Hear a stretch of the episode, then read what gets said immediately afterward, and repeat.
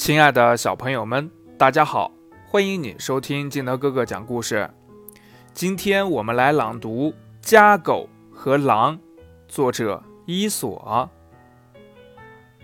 一条饥饿的瘦狼遇到了一只很壮实的家狗。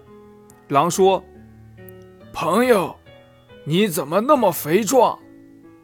狗回答说：“你若想像我这样。”就跟我走。于是，狼和狗一起上路了。狼看见狗脖子上有一块伤疤，就问是怎么回事儿。是我脖子上拴铁链子的项圈弄的。狗说：“晚上主人把剩饭拿给我吃，他对我倍加宠爱。”狼说。你去享用你的美餐吧。